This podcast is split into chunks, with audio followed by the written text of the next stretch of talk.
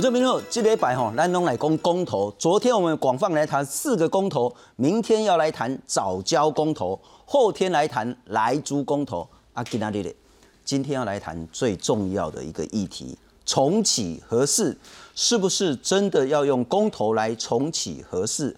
合适真的足够安全，让我们重启吗？有些人批评说，今麦的合适哈，不但是拼装车，搞不好还是报废车，真的可以重启吗？再来就是说，台电跟原能会讲得很清楚，如果要重启，至少要再花十年，至少会要花七百亿以上，划得来吗？应该要做吗？可是二零二五年飞核家园真的做得到吗？如果做不到，核能真的不应该成为一个选项吗？今天有话好说，好好来谈一下。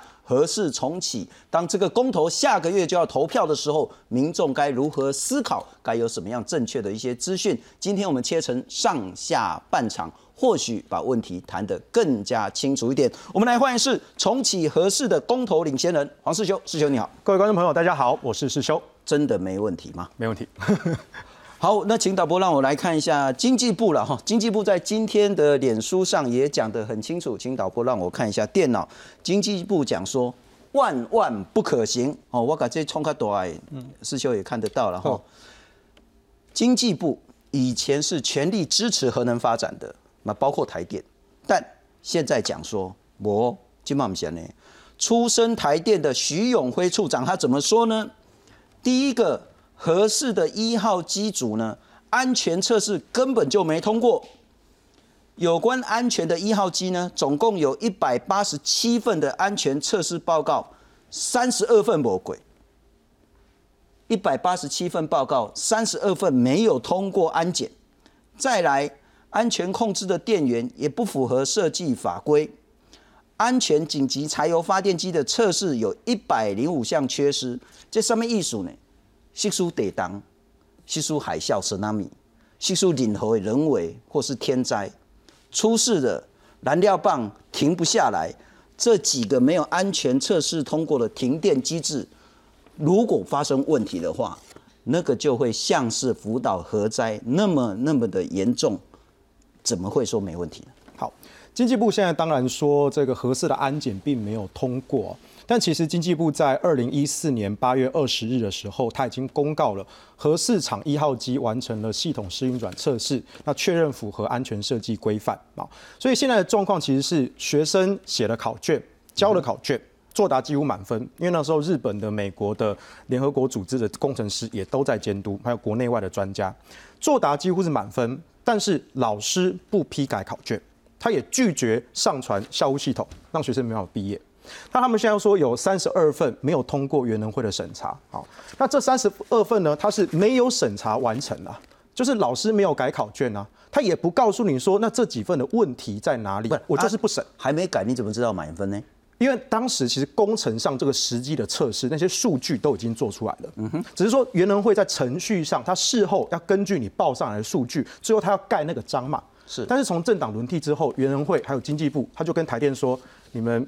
不要指望了啦，我们不会审这件事情，所以是整个程序上就卡住了。OK，好，但是如果我们公投能够通过的话，那我们就可以迫使原能会或者是经济部或者是台电继续在检核。那请问这三十二份还没审查通过的有没有问题？有问题我们改善。OK，如果真的有问题，那是不是这个厂能不能重启？我们一定坚持要安全检查。那我想请教了哈，刚讲是一百八十七份里面三十二份没过，换句话说也过了一百五十五份。对。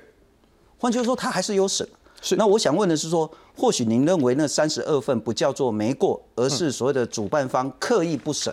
可是事实上，它的安全就还是没有被验证。好，那我再请导播让我看一下了哈。现在的情形是我当然觉得就是就反核人士来讲，当然觉得也会怪怪的。嗯。以前都在质疑台电的说法，都在质疑经济部都在护航。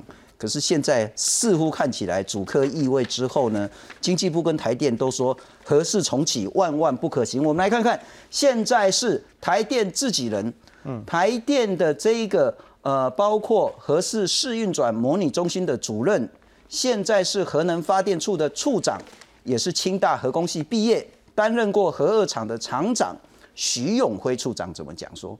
第一个安全测试的不规是被他重启，第二个。二号机组施工都没完成，不但是拼装车，现在连主要的这些零件通通都被拔走，拿去一号机或其他地方了。啊，这个已经尸骨都已经不全了。过来，你是建厂执照都不一样嘛，都失效啊嘛。啊，过来，合适燃料过保固期呀。啊，耍得来，但你咱好话讲啦。哦，S 的地震带，S 断层，啊，那原厂设计团队啊，拢该爽。我想问的是，如果这么六大的缺失，而且是台电，而且是合适试运转的自己人中心主任出来讲万万不可行，您真的可以反驳这件事吗？事实上，徐永辉处长会在中选会办的第二场的辩论会跟我同台了。是，那同时他也是合适试运转测试的模拟中心主任。当年他签署过后，这些安检通过的报告书都还在。你现在为了要被政府派上场，要打反方，你当年通过了测试，你现在说不可行，那是不是你有渎职的嫌疑？你有伪造文书的嫌疑？所以其实前几天呢，我在广播上我就已经把话讲丑话讲在前面啦。如果说徐永辉徐处长你在辩事辩论会上讲说合适有一些问题，那或许我们下了辩论会，我就去台北地检署告发刑事的渎职跟伪造文书。好，那当然我们一个个看哦。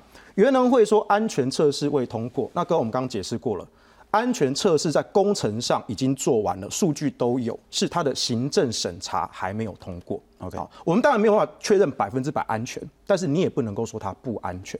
OK，这是第一个要厘清的。好，第二个我们看下一页。好，你说，那第二个是那个。这个燃料棒的那个问题，OK，好，或者地震带，好，都可以，都可以。好，办这一这个比较清楚了。二号机施工未完成，那他觉得零件被拔到一号机使用，这我们承认。因为两部机组是同样规格、同样的零件，那你有在程序上你有登记说好，这个东西是从几月几日移到一号机去使用就可以了。那到时候重启，我们先重启一号机嘛，那二号机可以再晚一两年嘛，我们可以跟原厂再加订这些零件都可以的。好，那第三个，这个建厂执照失效，哈，一号机其实已经完工了。当然，如果你要把二号机继续做完，确实需要重新申请建厂执照。那建厂执照呢？它中间有个环评的一个程序，好，可是当地的这个环评要考量这些地质跟这些安全的情况。那在地质学上是几十万年都没有变动的，而核四封存到现在只有七年的时间，难道这七年之间共寮发生天崩地裂的地震吗？所以如果公投通过要它重启，那依法重启，那我们该怎么走环评也可以同步的进行。我再厘清一下，所以您认为或是您得到的资讯是说？你可以把合适的一号机组、二号机组切开来。对，二号机组确实要新的一个建厂执照，但一号不需要。对，而二号确实有很多零件呢都被拔走了。对，重新购拔到一号。对，但您如果要重启，你就先重启一号。对，没有错。而且如果重启一号的话，那我们在启动测试的时候也比较有经验，到时候几年后重启二号机的时候也会更加上手。我们等一下会再谈，特别谈那个地震的部分。是，可是问题在，现在民众一定会很困扰。一个台电出身的，负责最重要安全的这个台电人跟核电人，嗯，他说不行，而您说可以，阿哥进几细粮嘛，进没出来。我想问的是说，那谁能说得算？对，这个我们必须承认，到最后这是一个信仰的问题。但是我们还是要去厘清这些事实。徐永辉处长在政党轮替前，他自己就在核四待过，他当年去做过认证安全的这些报告，也都还在。只是他现在还在台电任职，所以他被迫的派上场讲这些唯心之论，所以这个在感情上我们觉得很可惜。他为了一年的时光，要推翻他过去三十年的青春。我觉得这个对一个公务员、对一个事务官来说是非常不公平。但那是他的选择，那是他的选择。我我们其实不在意处长到底是怎么样，但我们在意他谁是之前的处长提供的资讯正确，还是之后的处长提供真资讯正确。对。所以以目前徐永辉在行政院报告这些资讯来看，其实表面上看起来好像他说合适不安全，但实际上我们一项一项检视，发现他很多这些技术问题都是可以解决的，或者是有待于公投通过之后，我们有个机会重新召集国内外的专家。我们昨天在谈这件事的时候，其实我们的像张宏林那个我那个所谓的公民监督国会联盟执行长，他讲说，民众在不晓得、不确定安全不安全的情形下，我们如何去公投？当你不能够确定说服民众可以安全重启，或另外一方不能说服民众绝对不能安全重启的时候，民众如何做选择？对，其实我们在合适的公投理由书之中啊，我们自己也主张，就算公投通过了，我们也要遵守安全的规范。所以民众是可以放心的，公投是一个民众表达意向。表达这个意向，确定要重启之后呢，我们一样要按照所有的安全规范，而且这不只是台湾的规范，国际的还有美国的，因为我们技术来自美国，还有国际联合国所有的组织都在盯着这些核电厂的安全的规范，所以我觉得民众倒是可以不用那么担心，好，就重启这件事情是有国际在监督的。哦，不过我们要特别请教你，昨天原能会主委谢小新在立法院接受质询的时候，原能会是代表国家在监督台电。那当这个最重要的监督主管机关的主委讲核四重启的几率是零的时候，不管是在安全性、可行性上，该如何思考？我们来看看昨天的咨询跟重启核四真的安全吗？未来公投一旦过关，封存中的核四有没有可能重启？原能会你们会去核准核四重启的可能性有多少？那是零。谢小新表明，如果要重启核四，保守估计要十年以上，加上核废料无处去，厂内又有断层，运回美国的燃料棒也没打算买回，因此重启核四的几率是零。另一方面，核四盖了十多年，始终没盖好，又被批评为拼装车。经济部直言，核四的安全有很大的疑虑。合适药机这个部分安全是有疑虑的。第二个部分就是合适的设备哈，事实上有很多已经过了期限了。那里面有一个很重要的那个安全的仪控系统，它是全球独一的，而且预期的要汰换，但是这个设备已经没有生产，公司也已经都解散掉了。现有的核电厂包含核四，安全系数过低，也让地质学者忧心忡忡。安全系数它是在设定在呃零点四 G。那现在我们现在测出来的话，台电请了一些专家学者去计算，它其实已经高到到零点六八 G 了。这个核市场、核一、核二厂这种区域来讲，已经是不适合有核电的这个这个设施在这边。长期以来，反核团体认为核四并不安全，还曾出现电源完全中断的全黑事件，这些都让他们无法接受核四重新启动。记者许春凤整理报道。好，师兄，我们现在聚焦在地震这一部分，然后在今天经济部的脸书上，他还讲说核市场是在地震带上。是，之前的台电或经济部都说哪哪里有断层，然后可是后来他现在承认说确实有一个叫 S 断层。嗯，那等一下我们再谈说社区团队解散，其实解散可以再扣等来了哈，这个问题大家比较容易解决。地震是无法解决的，而且无法预测的。当经济部自己谈到地震的风险这么高，不能重启核试的时候，我们再来仔细看一下，原能会主委，呃，他在先前也接受访问说，台湾还有核废料，核废料烂蛋的再来供了哈，所以还有地震。那特别我们最担心、最担心就是福岛核灾在台湾重演，不只是北台湾，恐怕是整个亚洲都会有很大很大的风险。我们来看看，这个是陈文山陈教授在先前跟环保团体开的一个记者会，共进行台电经济部龙公博断层。可是呢，其实包括我们来看看这条 F 二都是几列断层啊。这一条呢，陈文山陈教授他是认为说它是风险极高的，就是在核电厂、核市场的这个地方。除了这个以外，这个唔难呢哦，你来看卖，加个一个 F 四，啊加个一个 F 五，加个一个 F 六。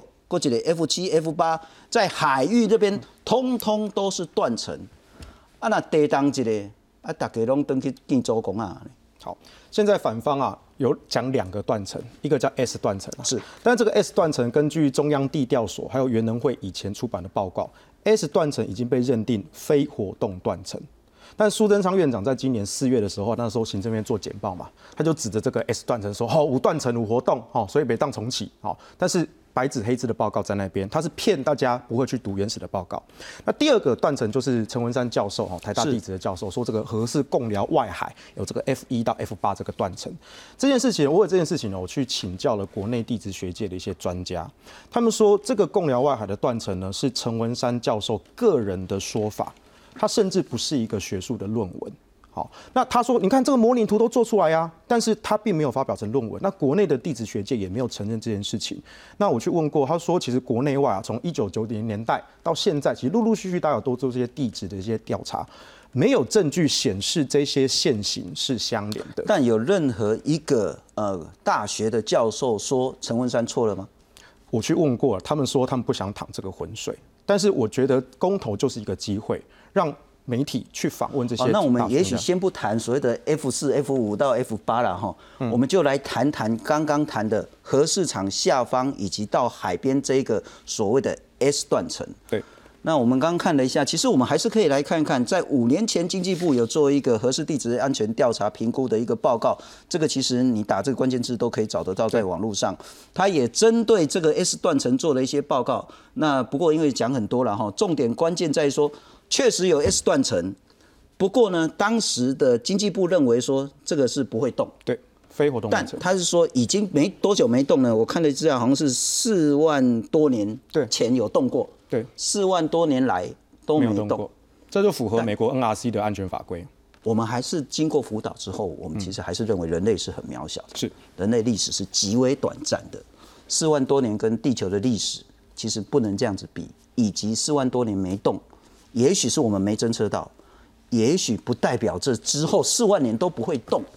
我还是想问，万一的哈，我们等一下会谈，其实我们还是可以有其他的替代，包括绿能、包括燃煤、燃气等等的，又何苦来去承担那个万一福岛在台湾上演呢？好，其实福岛电厂也不是因为地震出事的啊。三一大地震最靠近正央的叫女川核电厂，女川核电厂安然无事，还成为当地居民的避难所。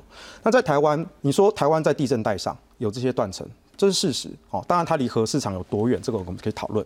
但是核电厂本身并不害怕地震跟断层，因为核电厂的耐震的系数是我们人类所有建筑中最坚固的。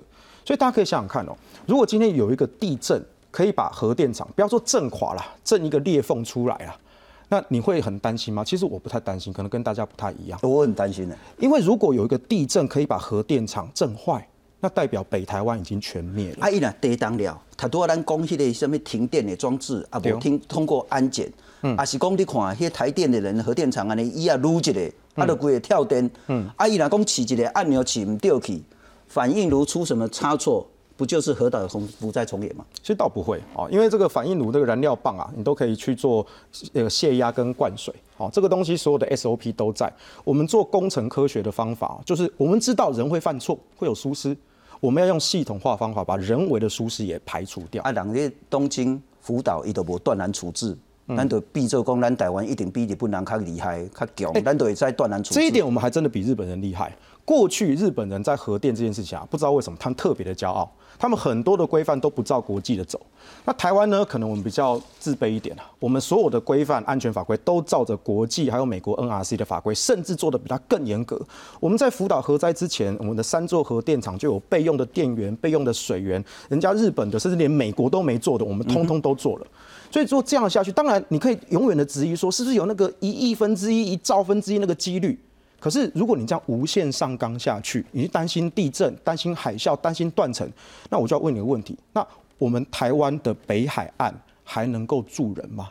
如果你真的担心有地震跟海啸会摧毁核电厂，那你现在做的应该我们不用炒公投了，我们直接请总统发布紧急命令，把北台湾整个灾害规模不一样啊。我是说，譬如说北海岸如果有海啸，当然会有伤亡。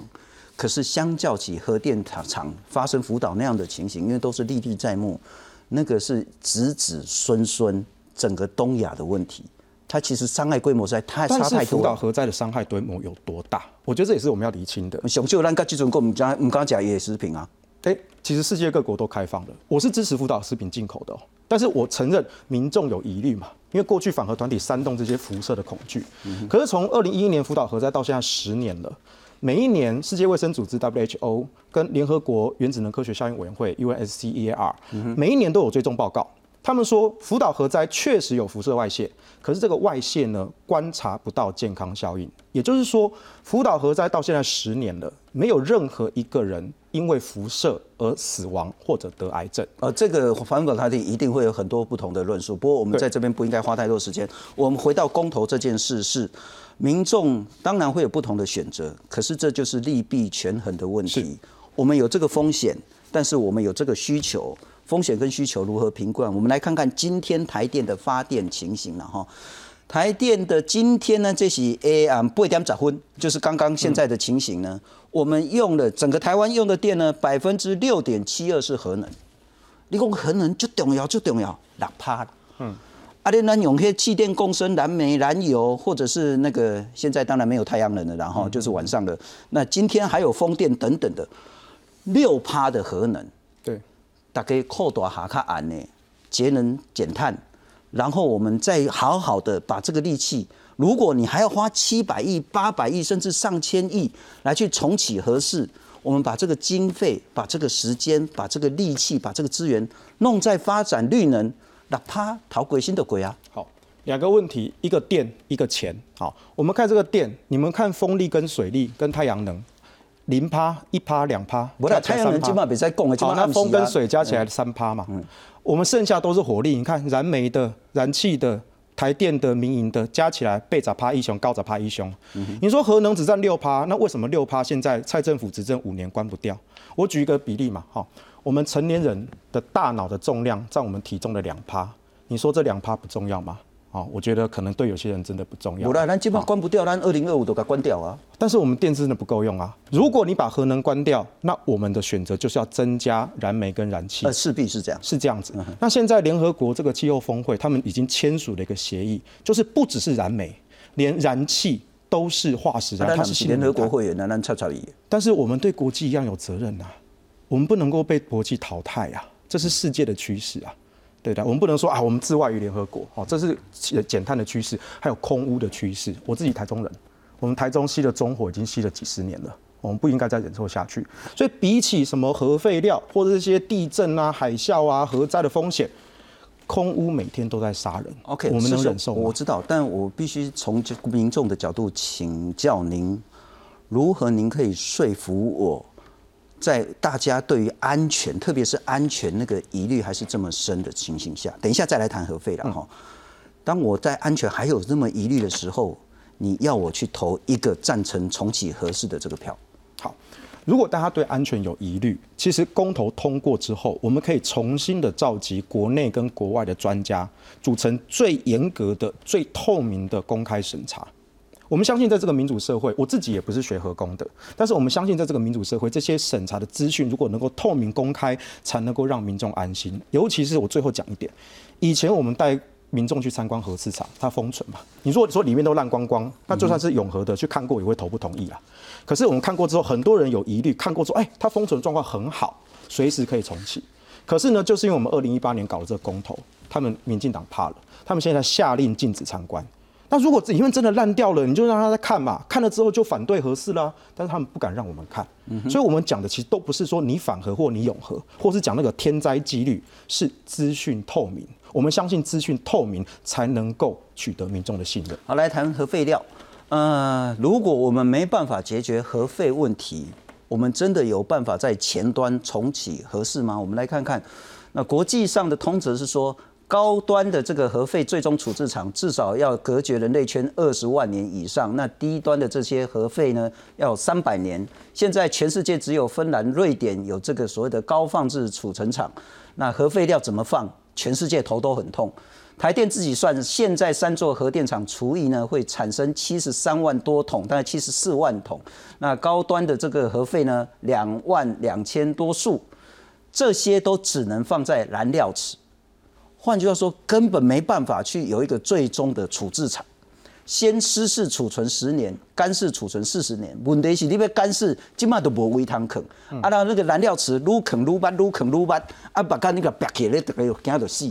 那现在问题是湿式储存都满了，那核一干式储存也没办法用，核二干式储存无法施工。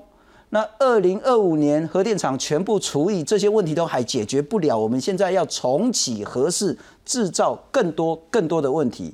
台电董事长讲说啊，不一定要真的远离台湾，台湾没地方可以远离了哈。可是只要深埋地底，问题是被坑一堆，会坑拎刀吗？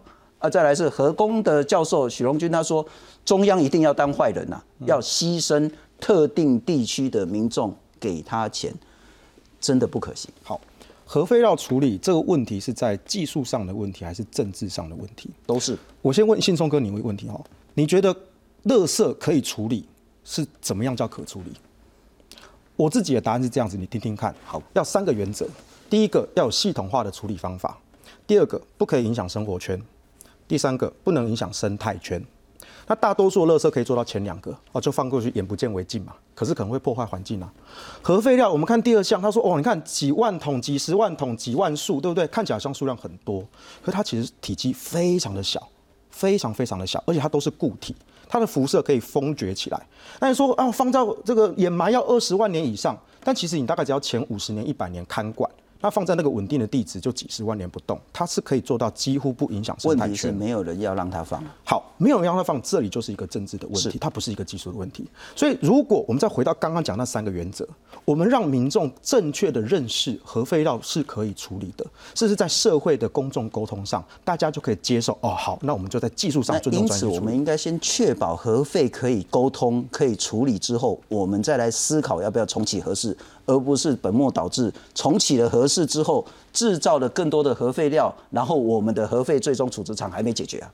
但是这件事情是可以同步进行的，而且从二零一三年那个时候反核浪潮到最高峰，到现在二零一二一年，已经过了七八年的时间。其实近几年台湾社会啊，渐渐渐渐对核废料看法已经在转向了。就答案是什么？就是他们也觉得说，哎、我一辈子都没有看过核废料啊。你用那个 Google 的那个空白地图，你去看核一厂，我就请你指出，请问核一厂的核废料在哪里？很多人都指不出来他们。其实燃料池来对，但是你不知道在它就很小很小的，你也不是因为它你一辈子都看不到核废料，但是你为什么要怕它？所以很多人就开始思考这件事情。哎，比起我们其他的工业的废弃物，太阳能板的废砂浆、火力的空污。核废料好像真的不会影响我们生活啊，所以联合国，尤其是欧盟，他们最近在讨说核能要不要列进绿能。他们底下的科学机构就收集了很多的研究报告，他们说核废料对环境没有危害，所以它可以列入绿能投资里面。所以这是欧洲人还有联合国他们现在最新在争辩的一个话题，所以观感是可以慢慢改变的。要是这个是呃重启核四公投领衔人黄世修对于重启公投，不管是在安全性、核废处理，乃至于整个相关的一些疑问，他做的回答。那接下来我们来谈谈另外一方，真的不应该重启核四吗？如果我们的绿能赶不上来，如果说台湾真的面临缺电问题，如果说核电的安全真的可以被控制的话，重启核试真的不应该成为一个选项吗？我们来看看重启核试的这些问题。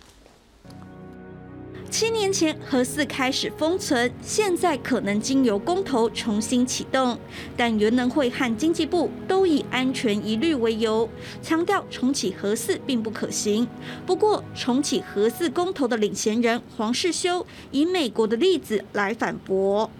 台湾的核电技术也是美国来的，而人家都有一个封存二十八年的核电厂，更旧的一个核电厂，它都可以安然的重启。那请问台湾这个相对新的核四 ABWR 机组，怎么可能办不到呢？即使今年三月核四燃料棒已经全数运回美国，原厂设计团队也已经解散，但黄世修认为这些都不是问题。那这些燃料棒呢？我了不起，我叫原那个燃料的原厂重开产线生产，十二个月到十八个月，我给你叫你重新下单，重新生产一批新的。那刚好你生产来运到台湾来，刚好我们这个重启工作也做完了，那就填充燃料棒就可以启动了。前核四厂长王博辉强调，其实重启核四并不像经济部所宣称要十年以上，他认为只要两到三年就能完成。啊，启宏要多少年？我呢，我用专业的看法，要二到三年就可以放燃料。要花多少钱？我们已经花了三千亿左右在那里了。各位要把三千亿丢掉吗？五百亿之内把一号机、二号机把它弄弄起来、弄完成，这是一个最便宜的电厂。至于核废料，黄世修说可以干式储存，也可以地质掩埋，并强调绝大多数的民众一辈子都不会遇到核废料，根本无需害怕。记者许春凤整理报道。介绍下半场的来宾，非常明确反对重启核试的核工博士贺立伟，贺博士你好。主持人好，各位观众好。非常谢谢贺博士。那贺博士其实我们认识很久很久了，然后其实之前我们在谈的时候，您也一直批评台电没有说实话，您也一直批评经济部护航。但刚刚跟世修也在聊，主客意味之后，感觉也怪怪的。现在反而是经济部在说安全也没有过啊，啊零件拆光光的啦，还有 S 断层啊，还有一大堆东西绝对不可以重启。那包括说，刚刚世秀也谈说，徐永辉处长之前是讲说绝对安全，现在来跟我们讲绝对不安全。就一个核工人来讲，哪一个才是真的？对，呃，徐永辉处长哈，他应该算是 我的小老弟了哈。那么，刚刚我听到黄世修先生说啊，他是被迫啊，被迫讲这句话。我不认为，我认为他良心发现了。OK，啊，早早早一段时间，也许，也许他之前是被迫啊，那不知道。但不，除非我们找处长来谈。对对，那这个我觉得呃，这样评论不好啊。是，被迫还是自愿的那个？至少我个人完全没有被迫。好，那也许我换个角度请教博士了哈。我们来看看，请导播让我看一下戏剧二。真的封存之后重启就困难重重吗？我们来看看美国跟加拿大的例子。美国的一个叫做布朗斯费瑞的核电厂有三个机组，然后一号机呢因为火灾一年之后重启，啊不过这个是不同的例子了哈。但一九八五年的时候，它因为营运问题就封存了，封存多久？封存比我们还久，它封了二十年，重启了。二号机、三号机呢，投入二十七亿之后呢，也获得原能会的核准。那九一年到九五年又重启了。那不过他花不少钱哦，他花四十五亿美金，台币大概就是一千多亿，快两千亿。那台电的说法是说，如果我们要重启核试，大概至少七八百亿跑不掉。加拿大也重启了。那加拿大呢，一到八号机组呢，陆续启用商转，其中有四部机组是运转二十年之后封存。那重新翻修，零三年到零五年又重启了。那他花了大概五十亿美金。换句话说，事在人为。我们想重启那些技术都可以克服。对，假是拿这两个美国的核电厂来比啊，我认为不是很合适啊。因为这两个核核电厂都已经运转了一段时间，然后封存二十年哈，然后又花了差不多我们核四。起造一半的钱了，只是把它重启而已啊。那为什么重启这么这么花钱？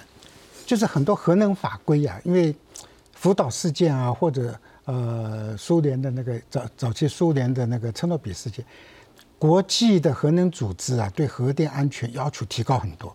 嗯，所以慢慢慢慢的核电厂的成本啊，像像美国差不多有三十多年、四十年没有一个没有盖一座新核电厂啊，这是个事实。那为什么没有？就是成本太高，受不那个发电只是个发电嘛，就是就成本嘛。那这么高的成本已经在运转了啊，就把它就就就啊，就是把它运转完嘛，因为投资下去了。那对新核电厂最主要是投资者没有兴趣，这是最现实的。那这两座加拿大的跟那个美国这两座都要花半座核市场的钱，光是重启。划不来，是吧？真的划不来，大概都花一千三四百亿嘛。不过，因为我们是一个民主的国家，对呀。如果我们透过公民投票，台湾的人民觉得要花七百亿、八百亿，甚至超过一千亿，台湾的人民认为值得，然后技术的问题就让台电经济部去克服，那就尊重台湾的人民的选择。为何您还是认为万万不可呢？是这样子，呃，这公投哈，凭良心讲。不要说是那个，呃，一般的老百姓了，就算大学毕业、研究所毕业，俗话说隔行如隔山了哈。嗯哼。对核电相对的是陌生的。那我也看，不要说反核或永核，真正学核子工程的，凭良心讲也不是很多。但呢，核学核工的人百分之八九十，因为靠核电、靠核工生存嘛，这是他的吃饭的本钱，他怎么可以自己砸自己？啊？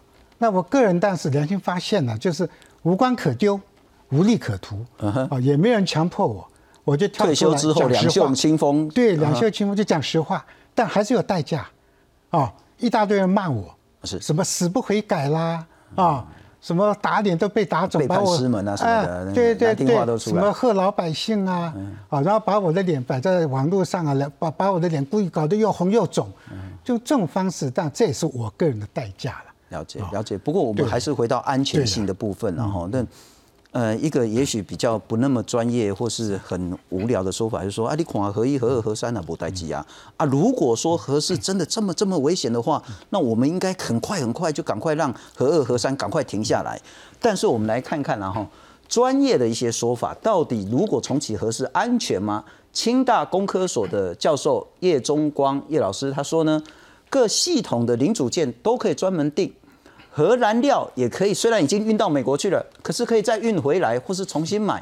不同系统本来就是不同公司在供应，重点是系统的彼此整合能不能运作顺畅。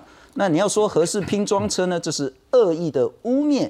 特别是一号机，刚刚黄世修也谈到说，重启也不代表两个机组都要重启嘛。一号机组在二到三年内就可以二次的试运转测试。合适的前厂长王博辉说。如果要重启核试，二到三年就可以放燃料棒了。台电说，封存前已经存在的重大安全问题还没解决。刚刚我们也谈到说，一百八十七份报告里面有三十二份没有通过，然后呢，安全测试至少要七年。那现在台电跟核工人员讲的说法，其实都南辕北辙了哈。谢小新谢主委说呢，呃，现阶段的核试呢不符合安全要求，因此重启的几率是零。我还是想请教。如果说这些核电的专家们在先前也说安全，现在也说安全，以前我们去盖核一、核二、核三、核四，也就是听从这些专家的说法的时候，我们现在真的可以把这些核工专家的说法全部贬为一文不值吗？好，我倒不是贬或不贬啊，我觉得我个人啊，核子工程的专业的一项这几项非常简单的讲，第一项哈。这个零组件可以专门定制，请问合适二三十年来，不要说合适，我们一个手机啊，从一 G 到五 G，现在我去定一 G 的材料有吗？这早就停产了嘛。啊，经过这个二三十年了，那个呃这些原来啊合适都是呃那个类比的，现在几乎都是数位的天下，你哪里去定这些类比的材料？啊。你整个设计要重新变更，这不太可能。我最简单一句话，当初就算啊，就算它那个材料还在，假设当初啊一好几千件买来就坏了，然后那个和一号机啊，和是一号机安检的时候，几千件的零件是从二号机借过去的。还是没有通过安检。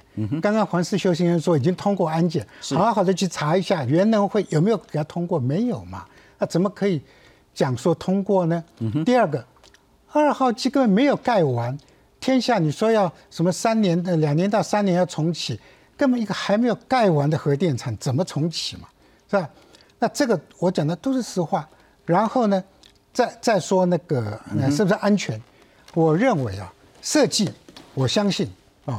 哦，早年包给机器公司设计，可是设计归设计，上有政策，下有对策。是贪污舞弊啊，最可怕的合适的原子炉的基座，那个贪污舞弊啊，就跟我们这次呃今年四月，记不记得泰鲁格号那个灾难一模一样，如出一辙。怎么讲？他利用假日啊，那个核市场的主管哈，我认为要追究。为什么睁一只眼闭一只眼，让大批的没有执照的工人一车车开进去，利用周末没有监工的时候，拼命赶工施工？那这个案子被监察院弹劾，被法院判了七年到十二年不等的七个人，现在正在牢里面。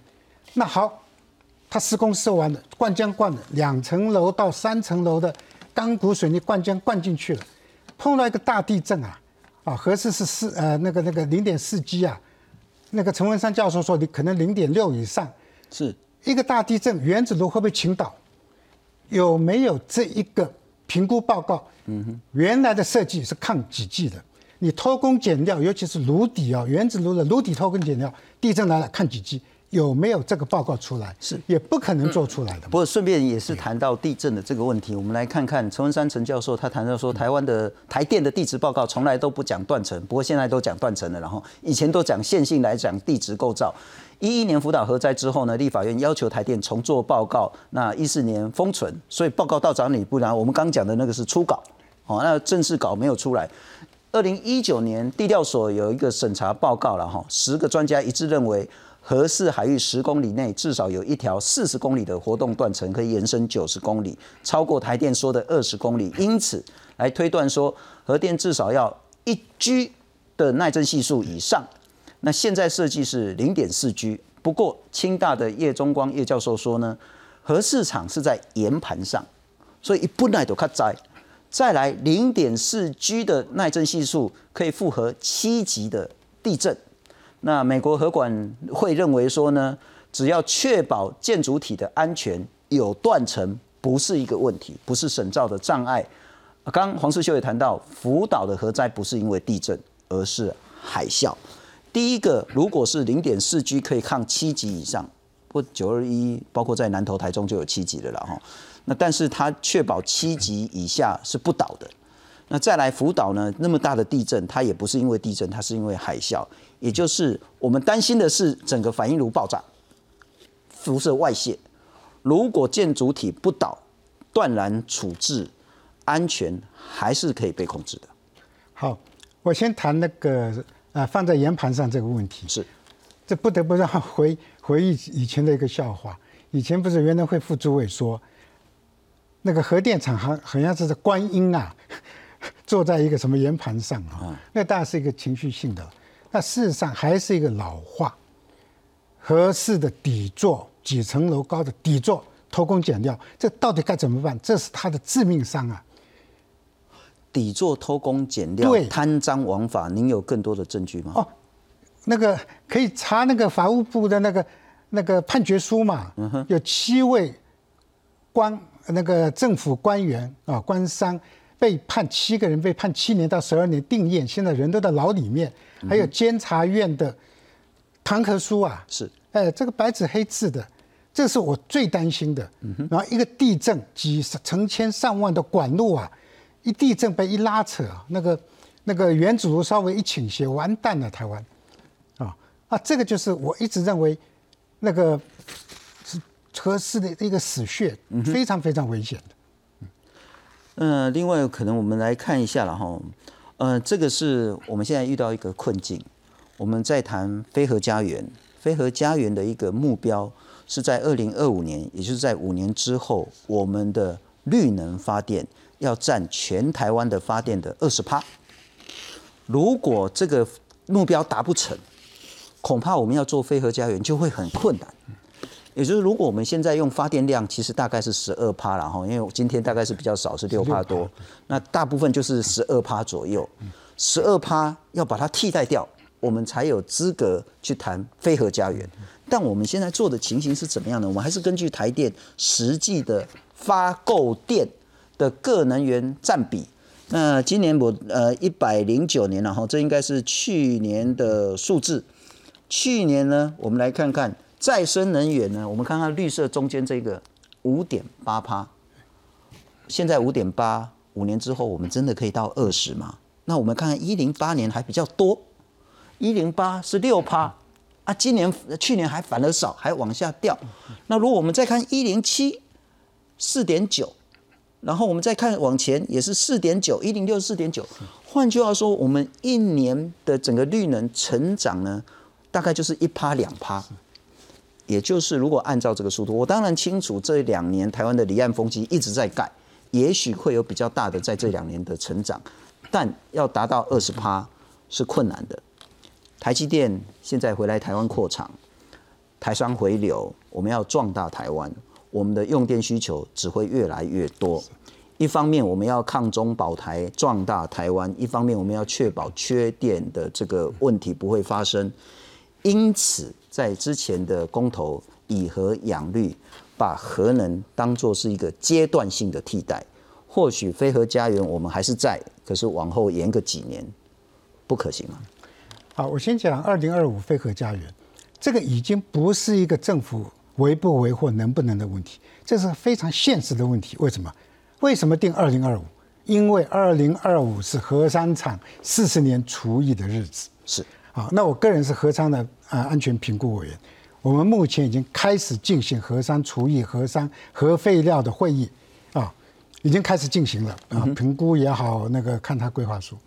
那到了二零二五年，国家没有没有选择了啊，因为核一、核二、核一早就已经除已经提前几年，因为一个意外嘛，停路到现在就是那个那个燃料棒的那个差点出出状况啊。那核磁呢，一张椅子就可以让它那个那个宕机，对，这些都是有有一个征兆出来，什么老态龙钟的所谓 U U 型的那个曲线，浴缸曲线的，就是一个核电厂刚刚起炉的那几年是最危险的，风险最高，就是 U 字形的头一段，嗯哼，然后慢慢稳定稳定啊，那个运转的十几二十年、三十年，到了最后七八年，风险又起来了。是啊，这 U 型，所以我们的核二、核三都已经进到 U 型的那个风险高了。到了二零二五，啊，不管你怎么讲，都已经是一个现实问题，就是非核了。那你要等核四吗？核四重启是个假议题，为什么？他们说还要什么两呃是是两三年就可以重启。我认为啊，什么 N 加七年，这个 N 啊，我最保守估计十年到无限长啊。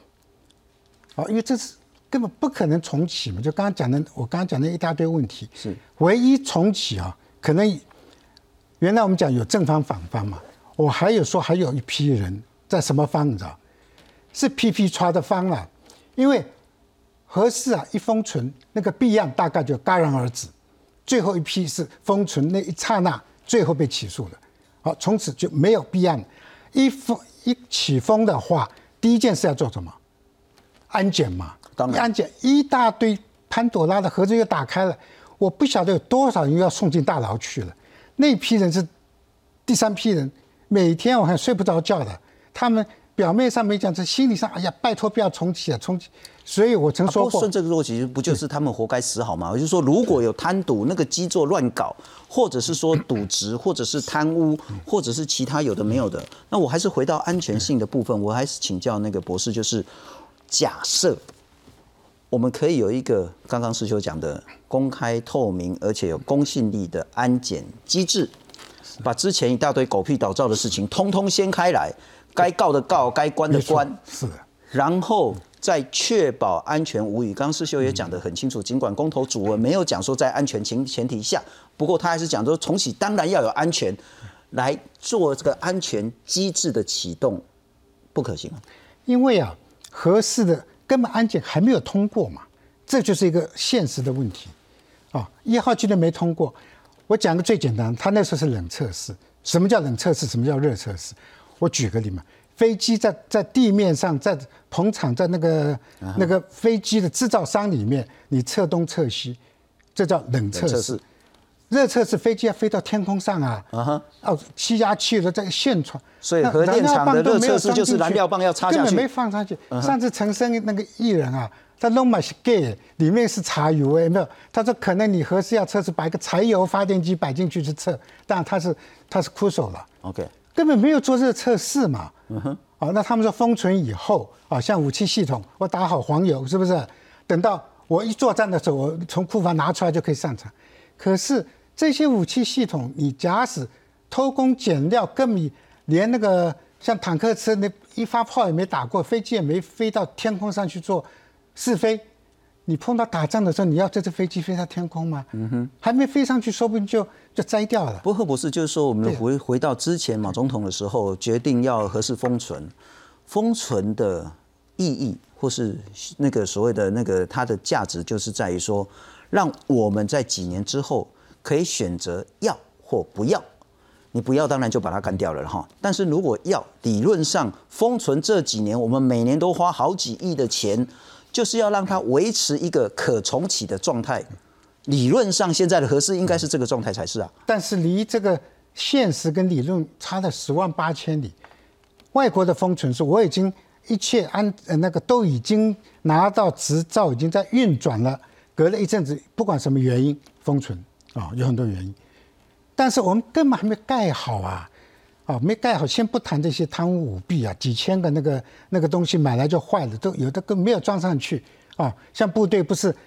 我专备检查 A 连的时候，我去 B 连借东西，检检查 B 连到 C 连就，后来不是还被起诉吗？还被判刑，就这样嘛。我安检一号机去二号机借，那我安检二号机是不是要把一号机拆下来给二号机用？嗯哼，这个就是现在合适的现况。那你重启怎么重启一个没有盖好的东西？你怎么重启嘛？安检也没有通过，所以我希望啊，在公投前一切透明公开，这个我绝对赞成，让。广大的投票的是选民清清楚楚知道到底问题在哪里。嗯哼。不过另外一个是民众沟通的这个问题，就是福岛核灾当然非常非常惨重的这个悲剧，可是日本重启核能，那当然德国它虽然没有核灾，可是它自己就是关掉核能。可是包括在核岛福灾之后，不少的国家在经过一段的现实考验之后，它还是决定。要有限度的让核能成为一个阶段性的替代绿能的一个重要的工具。台湾真的完全没有这个选项吗？好，先谈日本，有重启，重启多少？没有到百分之十嘛？对，不到百分十分之一嘛？那为什么有的不能重启？还是一个商业考量，因为太贵了。因为发生核灾以后，各种规定严格到以前的好几倍，他要重启那个成本实在吃不消，他就干脆。就就停摆在那里，有重启个三五座嘛？到今天为止，它随时在变化，有的重启又下去了啊，又又停了啊，因为什么安全问题又停了。那永和的就说哦，很高兴日本重启了，重启了，但是也没有告诉我们重启百分之几嘛？也没有到百分之十？我个大问号，就算百分之十五好不好？就是这个问题。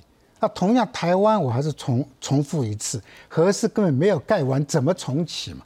就算你真的要重启，那就算公投通过了，你还是要盖一个十年、二十年以后才谈重启这两个字嘛？是，是。但我要再请教您的一点就是说，呃，如果我们还是看到这个绿能的部分，我们现在其实会很担心是，当然我们左边有一个不好的邻居，因此我们需要台湾在经济、在国防、在国际关系上都有足够的实力，那才能确保所有人民的安全。因此，当台积电回来，当更多的厂商、高科技厂商有竞争力的企业回来之后，确保供电无虞，是一个台湾很重要的经济命脉。我当然知道这是一个国安问题跟经济议题，可是如果我们摆在面前，接下来四年乃至于在十年内，我们能源如果真的会出问题的话，相较这个核电的风险跟国家的安全，我们不可以有一个折中吗？是。因为我个人是中山科学研究院出来，是，所以我对这国防哈，我对这个一些啊也很关注。这个就是啊，能不能跟维不维？过去一段时间啊，比方说过去十年、二十年、三十年，因为依赖核电，核电最高峰的时候，比方说民国呃过去的二十几年、三十年最高峰的时候，甚至于还超过百分之三十、四十，就有依赖性。那现在面临这个现实，三个核电厂都要除役了，核是。跟不上，就怪谁嘛？不要怪任何人，就是现实，我们就是非核家园，不管你愿不愿，就是非，那你就不能有这种依赖性了，就是面对现实，嗯哼，哦，就去为破釜沉舟，破釜沉舟，然后就以国家安全出发，啊，就以这个国防武器的这种不惜代价的把我们的绿能弄起来。早年呢，马云就讲，这个核能是主角，绿能是丑角。现在要反反过来，啊，这个再生能源就是主角了，已经没有选择了。嗯哼，所以还是一句话，你是不是破釜沉舟？那以我个人认为，只要有决心去做，就做得到。是，不过我可能要请教，我大概现在也许可以很快的找一下，先前我们有一个叫做那个以核养绿公投，而我们来可以找一下，呃，就是废止电业法的公投。